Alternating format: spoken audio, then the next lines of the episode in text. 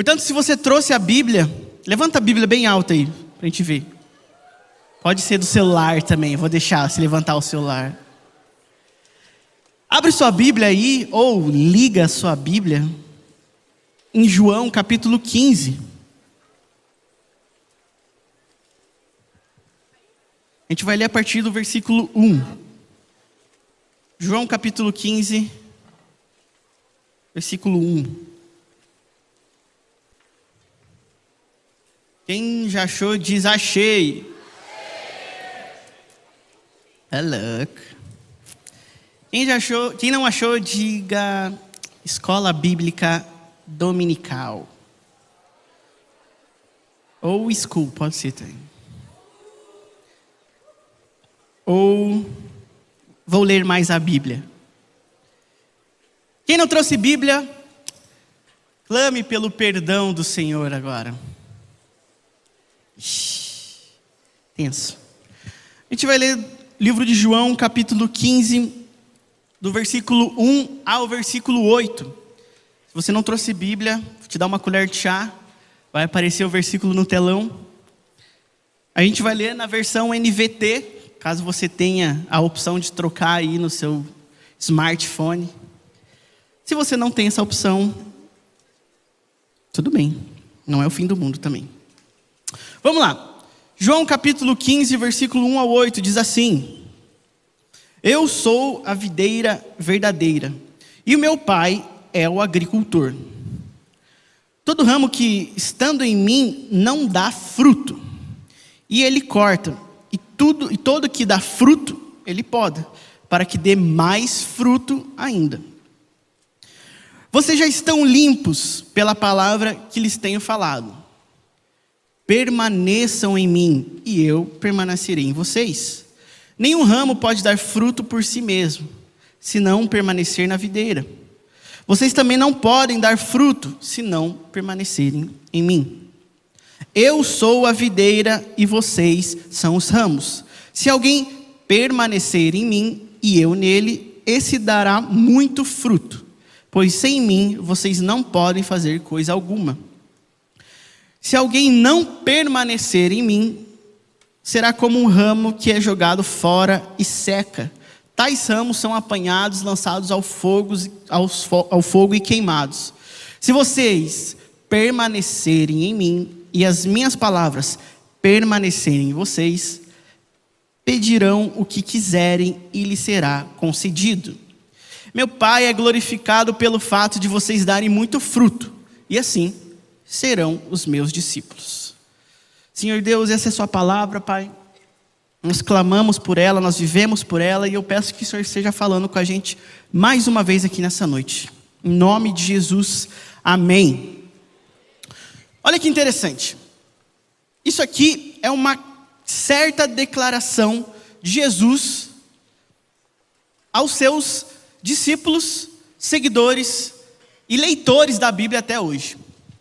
Esse é um versículo que Jesus ele está rasgando o seu coração para falar ao nosso coração. Se você percebeu, algumas palavras são repetidas inúmeras vezes nesse versículo, que são elas: fruto, e a outra é, quem sabe? Permanecer. São oito versículos que a gente leu nós lemos sete vezes a palavra fruto, e nós lemos oito vezes o verbo permanecer, seja ele permaneçam, permanecerão, enfim. O título da mensagem de hoje é esse: permaneça. Permaneça aonde? Por que, que nós lemos a Bíblia até hoje? Alguns vão falar que a Bíblia já foi atualizada há muito tempo, que a Bíblia já foi modificada há muito tempo. E tudo que a gente está lendo talvez nem seja os originais lá daquele tempo, há dois mil anos atrás. Talvez isso que a gente leu aqui tenha sido totalmente modificado por homens que quiseram colocar para a nossa realidade de hoje. A Bíblia é muito clara. Você tem algumas escolhas para fazer na sua vida. E aqui eu estou te apresentando uma delas, chamada permaneça. Permaneça firme nos ensinamentos do Senhor. A gente está chegando em época de Natal, e época de Natal remete a férias. Quem aqui já está de férias? Levanta a mão. Quem aqui vai entrar de férias essa semana? Tipo, na semana que vem, no caso. Quem aqui está de recuperação final?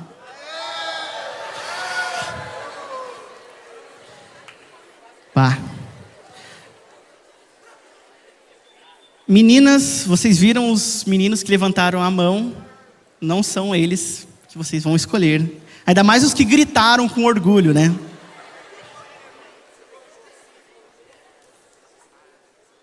Eu lembro uma vez que eu fiquei de recuperação final também. Falei aqui, mas estou admitindo. Desculpa, Madu. Eu lembro que, cara, era só eu na escola, assim. Eu acho que eu fui na recuperação final da recuperação final, assim. E, e a conta não batia, assim. Porque eu precisava tirar, tipo, 120.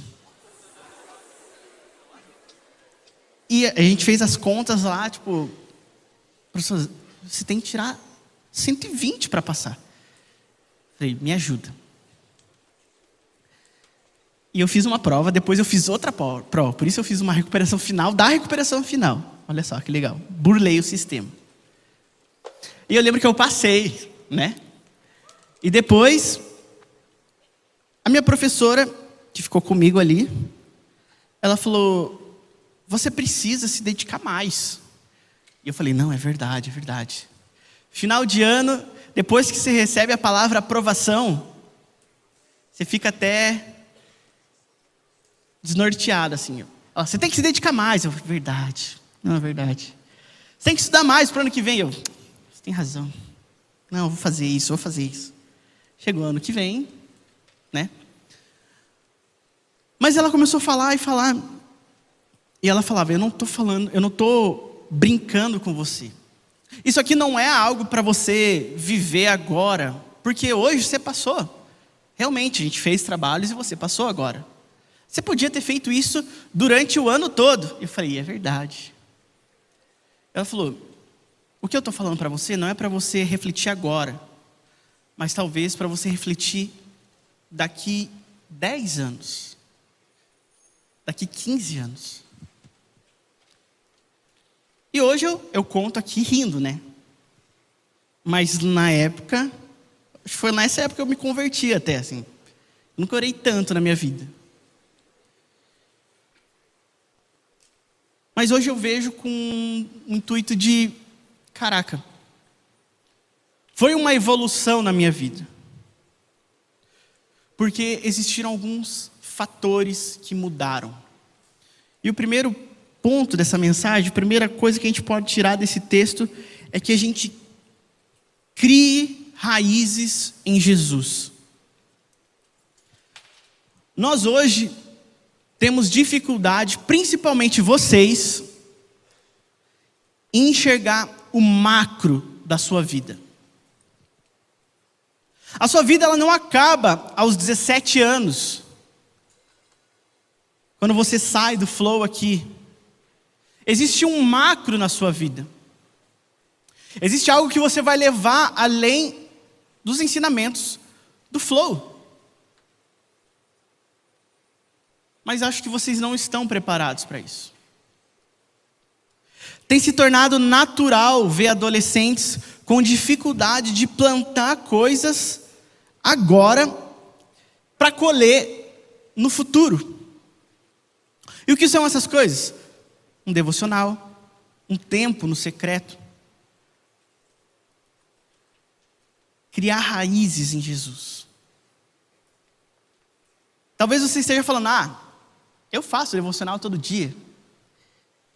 Eu tenho tempo no secreto com Jesus todos os dias. Você está falando não é para mim. Tá bom. Tudo bem. Mas eu sei que a maioria aqui não tem uma vida regular de devocional.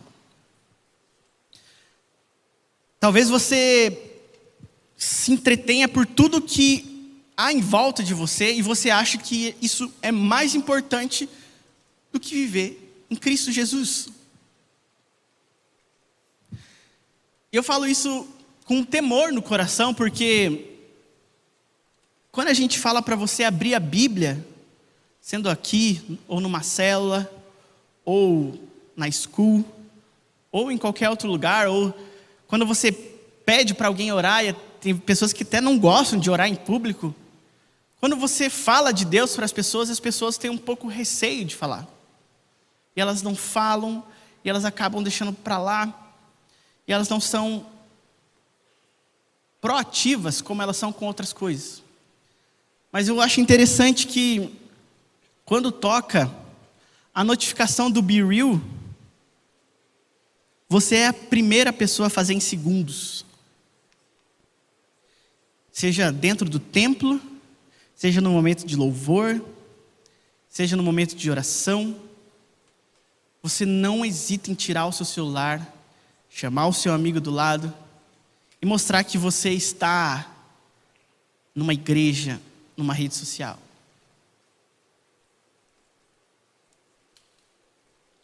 Depois você vem e clama pela presença do Senhor aqui. E é normal, você está numa igreja, você pode clamar pela presença do Senhor aqui ou fora daqui. Você deve clamar.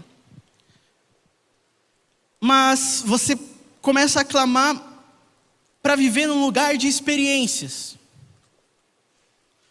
Você só quer ver cura, você quer ver milagres, você quer ver o mover sobrenatural, e isso é mais do que importante. A gente não tira o fato, a gente não tira a glória de Deus dessas coisas que acontecem e vem acontecendo constantemente aqui no Flow. A gente vê aqui é, pessoas chegando de muleta e saindo sem muleta, porque adolescentes oram por elas.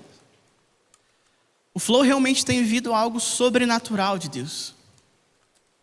E talvez você venha aqui sexta após sexta querendo ver o sobrenatural de Deus. Talvez você convoque os seus amigos para viver o sobrenatural de Deus naquele culto. Não tem nada de errado nisso. Você pode viver o sobrenatural. Só que assim, existe algo mais importante do que isso. O que importa não é aquilo que a gente vive com o Senhor no momento mas é aquilo que a gente se torna com o Senhor durante a nossa caminhada. Quem você tem se tornado no Senhor? Quem é você perante ao Rei da Glória? Eu fui com um amigo um dia, a gente foi visitar um outro amigo que estava internado. Ele tinha feito uma cirurgia não foi nada de grave assim, foi uma cirurgia, enfim, sei lá que cirurgia que era, nem lembro. E a gente foi no hospital lá ver ele, ele estava no quarto já, pós-cirúrgico. E ele era o nosso amigo de, de celo aqui, passou a adolescência com a gente, e na transição para os universitários ele se afastou da igreja. E a gente foi lá. E eu me lembro que ele fez uma cirurgia no rosto e ele estava tudo roxo, assim, tudo machucado. E a gente chegou, ele estava num quarto que era compartilhado. E a gente começou a falar com ele. E foi interessante porque ninguém tinha ido visitar ele. E ele tinha milhares de seguidores no Instagram. Ele tinha vídeos atrás de vídeos em festas. E ninguém foi lá ver ele. A gente perguntou, falei, cara, quantas pessoas vieram ver você aqui? Ele falou, ah, só minha mãe. E meu irmão. A gente falou, e a gente começou a falar de Deus para ele de novo. Falou, cara, a gente veio aqui porque a gente se importa com você. Não só isso, existe alguém que está com mais saudade do que a gente de você, que é Jesus. E ele era um cara extremamente estudado da Bíblia, entendia tudo da palavra de Deus, tinha sido batizado, só teve esse período de afastamento da igreja. Até que um meu amigo começou a, a fala, fazer uma reflexão para ele. Falou, irmão, quando você morrer, no dia lá que tudo acabar, você vai estar numa fila de pessoas que vão entrar no céu. Mas daí você vai olhar para o lado e vai ver uma fila de pessoas solitárias, tristes, uma fila de pessoas cabisbaixas, e você vai ver lá todos os seus amigos que você tem ido nas festas. E aquelas pessoas estão indo em direção ao inferno. Mas você está na fila do céu. Isso é justo? E a gente orou por ele, e a gente começou, depois de orar, a gente reafirmou o convite com ele para voltar para a igreja. Foi interessante que, quando a gente terminou de orar, o carinha do outro lado, que era um quarto compartilhado, estava chorando assim na cama dele. Daí começou a ficar um choro meio alto assim. Né? A gente não sabia se chamava enfermeira, né? Assim. Ele falou: ó, não é nada clínico que eu estou sentindo. O que eu estou sentindo é um poder do Espírito Santo na minha vida. E eu queria que alguém viesse falar de Jesus. E alguém veio falar de Jesus, não diretamente para mim, mas essa palavra me tocou diretamente. E naquele momento, dois homens que estavam afastados da igreja se reconciliaram com o Senhor. Por que eu falo isso? Para falar que a gente era mais espiritual? Não. Mas que existe algo muito mais importante do que viver as coisas momentâneas, que é aquilo que a gente se torna na presença do Senhor. Você precisa entender que a vida, principalmente a vida com Jesus, ela é um macro. Você tem que pensar no macro da sua vida. O que é macro? Existe o pensamento todo e o pensamento momentâneo. Você precisa pensar no todo da sua vida. Você precisa aprender a gastar tempo com o devocional em amar Jesus, amar a figura de Jesus, mas não amar Jesus quando ele está num hype, ou um movimento que está no hype. Você não deve amar Jesus porque, por tudo que Jesus tem feito aqui, apenas no flow. Você tem que amar Jesus porque ele fala diretamente na sua vida. Não é porque aqui você, toda sexta-feira acontece um louvorzão, daí tem vigília um dia que tem mais louvor e pessoas cantando super alto e você está num hype espiritual ali. E você fala, cara, eu amo Jesus, mas aí chega no dia seguinte, na semana seguinte, sua fé esfria. Tome cuidado, porque o hype, ele pode te destruir. Você pode pisar em falso naquilo que está em alta no seu momento. Você pode estar tá vendo pessoas sendo curada e você ainda não foi curado de alguma enfermidade que você tem.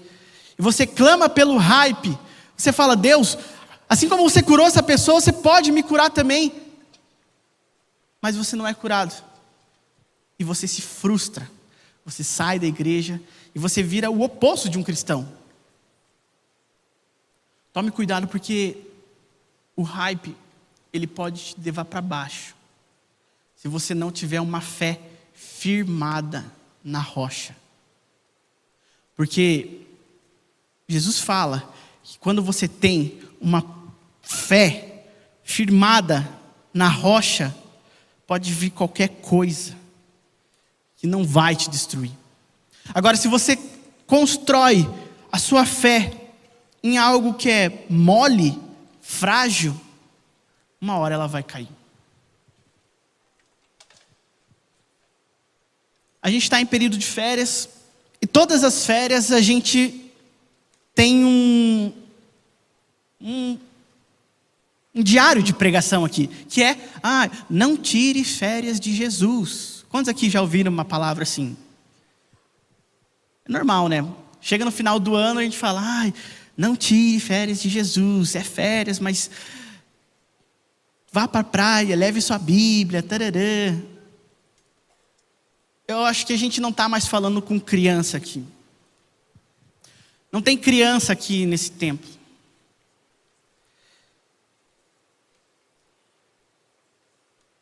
Se você tira férias de Jesus nas suas férias, sinto muito, amigo, você não é cristão. Você não entendeu nada sobre o Evangelho. Aí você volta das férias com uma bagagem de pecado que você fez durante dois meses, e você clama pela misericórdia de, do Senhor, você confessa o seu pecado e você vive normalmente. A gente está falando aqui sobre gastar as nossas vidas nos pés de Jesus. A gente não precisa nem lembrar vocês que vocês não precisam tirar férias de Jesus, porque isso já está tão marcado no seu coração que tem que ser algo natural na vida de vocês. Só existe duas finalidades para um ramo, que nem a gente acabou de ler: ou ela dá fruto, ou ela vira lenha. Você é um ramo que dá fruto ou é um ramo que está caminhando para a lenha? Um ramo que não presta para nada, um ramo que está indo em direção para os está indo em direção ao seu final.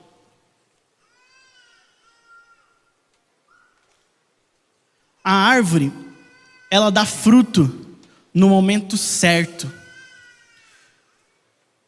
é natural quando ela dá fruto. Você não pode pedir para uma árvore dar fruto. Você não pode chegar lá num pé de manga e falar: dá manga! Porque ela não vai te dar manga. A árvore, ela dá fruto no momento certo, no momento natural. E hoje você, vendo a sua vida no geral, você acha que você está perto de dar fruto? Ou você está perto de ir em direção à lenha, à fogueira? Qual é? Qual tem sido a sua finalidade como ramo na vida com Jesus? Como é que a gente pode criar raízes em Jesus? Como a gente pode ver Ele e criar raízes com Jesus? Quando eu tinha. Quando eu era criança, eu achei engraçado que eu ganhei um moletom.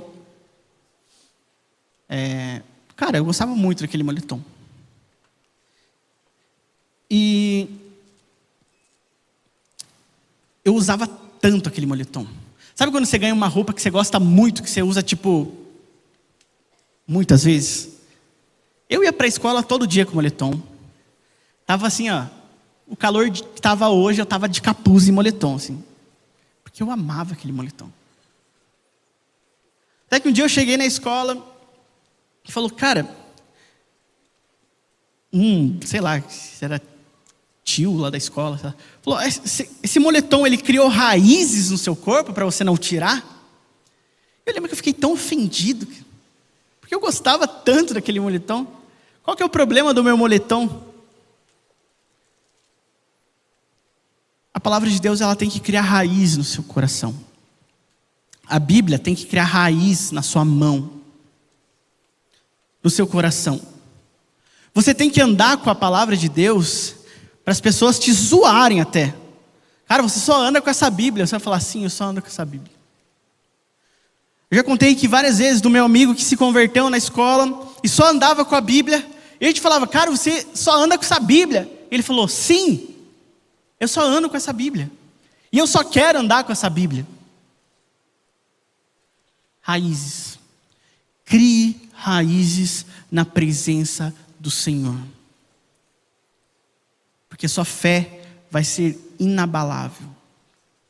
Você vai poder passar por provações, você vai poder passar por tempestades, você vai poder passar por tudo aquilo que o inimigo preparou para você, mas você vai ser elevado, você vai se sobressair sobre essas coisas, porque a sua fé está guardada em Cristo, amém? Segundo estudo que a gente vê, ensinamento que a gente vê desse texto, insista em conhecer Jesus. Jesus ele rasga o coração aqui. Ele fala para a gente, ele fala diretamente com a gente, ele dá instruções para a gente, de uma maneira fácil.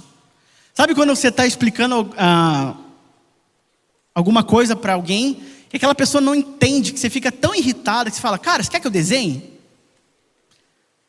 Jesus praticamente fez isso aqui nesse texto. Ele repetiu mais de oito, ele repetiu oito vezes a palavra permaneça. Permaneça. Ei, permaneça em mim, que eu permanecerei em você. É simples, é matemática básica. Se você ficar comigo, eu vou ficar com você. Se você não ficar comigo, eu não vou ficar com você. Permaneça. E Jesus está falando: permaneça, permaneça. E quando a gente permanece, nós damos fruto. Quando a gente permanece no Senhor, nós damos frutos. Porque a permanência no Senhor começa a criar raízes no nosso coração. E permanecer, gente, é continuar obedecendo ao Senhor, é continuar insistindo ao Senhor, é continuar batendo a porta no Senhor, até que Ele abra. John Piper vai falar que permanecer em Jesus é o segredo da verdadeira alegria. Que se a gente quer ser verdadeiramente alegres, precisamos permanecer em Cristo, onde encontramos a satisfação eterna.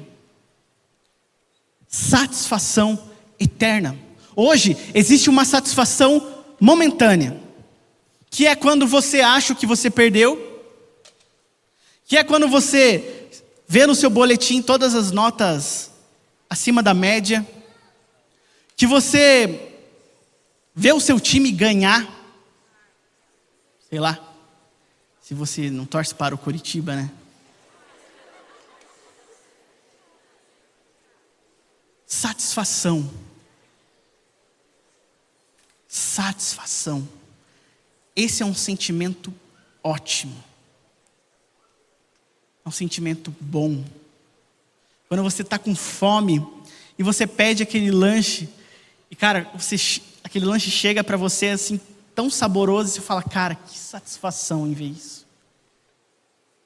Só que existe uma satisfação que é eterna, que é permanecer em Cristo. Permanecer em Cristo. A gente não vive coisas com Jesus de uma forma imediata. Hoje a gente quer ver milagre. Você ora, daqui a pouco vai subir o louvor, vai rolar uma música de apelo e vão vir pessoas quebrantadas e talvez pessoas que precisam ser libertas e a gente quer ver isso. Hoje a gente está muito instantâneo. Eu não sei vocês, mas eu assim, eu passei já do, do limite do, que, do instantâneo. Hoje eu fui cortar meu cabelo. Régua. Curtiu, né?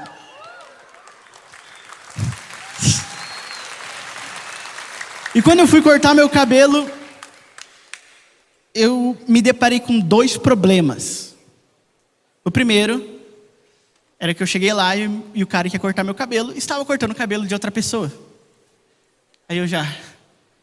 Ai. Falou: ah, espera um pouquinho que, que eu já te atendo. Eu sentei. Esperei lá. Tempo. Tempo. Mais de uma hora esperando. Falei, cara. Aí chegou minha vez. Aí fui cortar meu cabelo. Aí me deparo com o segundo problema, que é esperar o cara cortar o meu cabelo. Que demora, né? Não julgo o Tarek hoje, por ser careca. Talvez eu seja careca um dia. Tô brincando. Mas eu, eu saí daquele da, daquela barbearia e falei, cara, eu não aguento mais ficar 40 minutos para um cara cortar meu cabelo. Aí eu entrei no carro e peguei um trânsito. E eu falei, eu não aguento mais ficar no trânsito. Aí eu cheguei aqui, estava um calor, liguei o ar-condicionado, e o ar-condicionado não gelava, eu falava, eu não aguento mais a demora para esse ar gelar. Demora, que demora.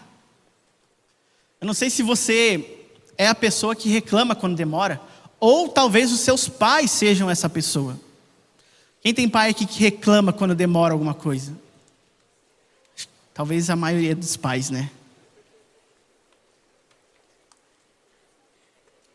Eu sou bem paciente assim.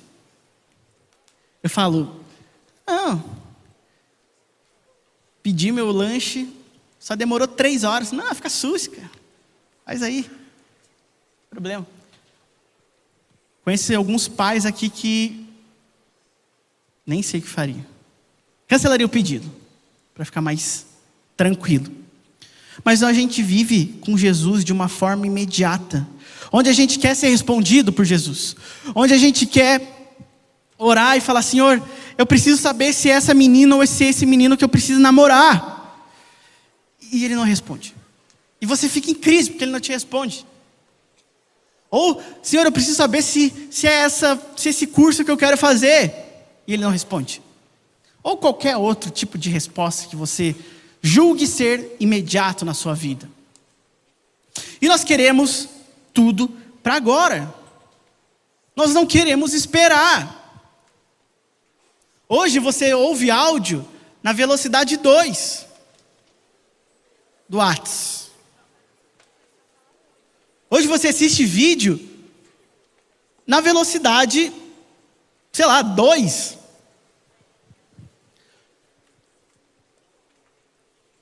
Nós não temos mais tempo para esperar. Isso é o próprio significado de permanecer. Permanecer é você estar disposto a confiar em Jesus e criar um caráter aprovado em Jesus. Criar um coração maduro, até nos momentos de quietude, ele fala com a gente. A gente tem uma passagem na Bíblia onde Eliseu vai, se, se esconde e começa a orar ao Senhor, e ele vê trovões, tempestades, tudo que é barulhento acontecendo, e de repente há uma brisa suave, onde fica tudo em silêncio, e ali ele ouve o Senhor. Talvez você espere o louvor a começar, para você começar a sentir a presença de Deus, e ali você vai ouvir a voz de Deus, mas ele não te responde. E você entra em crise, porque você vê os seus amigos chorando na presença de Deus, mas você não sentiu nada. Crie intimidade com o seu Pai Celestial e Ele criará intimidade com você. Ele fala: permaneça em mim, que eu vou permanecer em você. É simples. Ah, mas Senhor, o Senhor me abandonou. Eu não ouço mais a sua voz. Fico imaginando ele falando: é só você permanecer em mim, que eu vou permanecer em você. Permaneça em mim. A gente tem que entender a, a diferença entre constância e intensidade. A gente vem discutindo bastante sobre a gente ter constância na presença do Senhor. Constância na presença do Senhor. Constância na presença do Senhor. E qual é a diferença de constância para intensidade? Você quer viver uma vida com o Senhor fervorosa, e isso é louvável. Só que você quer começar Você nunca fez um devocional. Amanhã você vai falar, vou ler a Bíblia inteira. E você quer ter uma intensidade junto de constância. Quer ver um exemplo muito claro? Eu eu não eu gosto de jogar futebol, tá? Só que eu fiquei um tempão sem jogar futebol. Tempão. Aí rolou lá um encontro dos amigos para jogar futebol. E eu, fora de forma total, né? A base de fast food. Cara, como é que eu vou jogar futebol se eu nem tenho mais pique? Quer saber? Vou voltar a correr nos parques. Peguei o meu tênis, coloquei uma roupinha de esporte e fui numa praça que tem perto de casa. Falei, vou correr. Vou correr aqui no mínimo 5 quilômetros. Cara, eu não estou brincando. Deu 500 metros. Eu já estava com dor em toda a parte do meu corpo. Eu estava, ai, eu não aguento mais. Fui para casa. Amém. Oh Deus. É um sinal para voltar a correr. Qual foi o problema aqui? Eu queria voltar a correr, mas eu queria ter um ritmo de intensidade que eu nunca tive na vida. Você precisa entender que a constância, ela é diferente de intensidade. Constância é você estar todos os dias da sua vida na presença do Senhor. Não importa a intensidade, não importa se você vai ler o Novo Testamento inteiro em uma noite, ou se você vai ler um capítulo da Bíblia em uma noite. Constância é diferente de intensidade. Não precisa ter intensidade, tenha constância na presença do Senhor. Permaneça na presença do Senhor e Ele permanecerá em você e ele permanecerá junto de você. É simples. É simples. Você não precisa, você não precisa não. Você não tem o costume de olhar a sua vida daqui para frente, você olha para o que está acontecendo agora. Mas me explica, como é que você se imagina daqui 10 anos? Faz esse exercício aí na sua mente agora. Eu não sei quantos anos você tem, tá? Vamos, vamos falar 15 anos. Daqui 15 anos. Se você, enfim. Como é que você se imagina daqui 15 anos? Você quer estar tá casado? Você quer ter uma família já? Você quer estar muito bem empregado médico, advogado, engenheiro. Ah, eu quero ser missionário. Tudo bem, você pode ser o que você quiser. Mas como é que você imagina, se imagina daqui 10 anos? Você acha que você vai ter a vida com Deus que você tem hoje? Será que você já não vai ser pai, não vai ser mãe, você não vai ser líder de uma família, você não vai ser Talvez uma pessoa que esteja pronta para dar a luz e você vai olhar para o seu filho e vai falar: O que, que eu vou falar para o meu filho do que eu vivi na minha adolescência até hoje? A gente vê inúmeros casos de pessoas que voltam para a igreja, que correm para falar com o pastor, depois que aparece com um casamento em crise ou que tem alguma algum problema de saúde ou que tem está esperando algum filho e não sabe como fazer para ah, ter filho nessa época, nessa geração é muito difícil. Permaneça. Permaneça em Cristo e ele permanecerá em você. Não queira viver uma intensidade de primeira. Busque constância e aos poucos você vai ver a intensidade, a sua intensidade, que é diferente da intensidade do seu amigo, crescer na sua vida. A gente vê lá em Lucas, no capítulo 1, a história de João Batista. E é interessante, estava conversando com a minha digníssima namorada.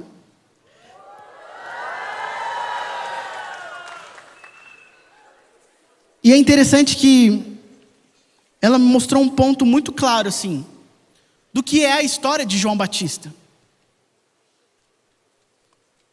E se você parar para pensar, não tem nada de extraordinário na vida de João Batista, a não ser que ele comia insetos, gafanhotos, andava pelo deserto, porque ele dedicou a sua vida em anunciar a volta de Jesus. Só que ele não veio com algo novo para aquelas pessoas. Ele não veio com algo que as pessoas nunca tivessem ouvido. João Batista simplesmente pregou uma vida de arrependimento e perdão do pecado. Nada de novo. Ele veio e falou: O Messias está chegando, se arrependa. Peça perdão pelos seus pecados, porque Ele está vindo. João Batista ele não curou ninguém. Ele não ressuscitou pessoas dos mortos. E mesmo assim, ele teve um impacto fundamental na vida de Jesus, ao ponto de batizar o próprio Messias. Anuncie a vinda de Jesus, permanecendo o seu amor, não se desviando nem para a esquerda, nem para a direita. A sua vida, ela depende de você permanecer em Cristo.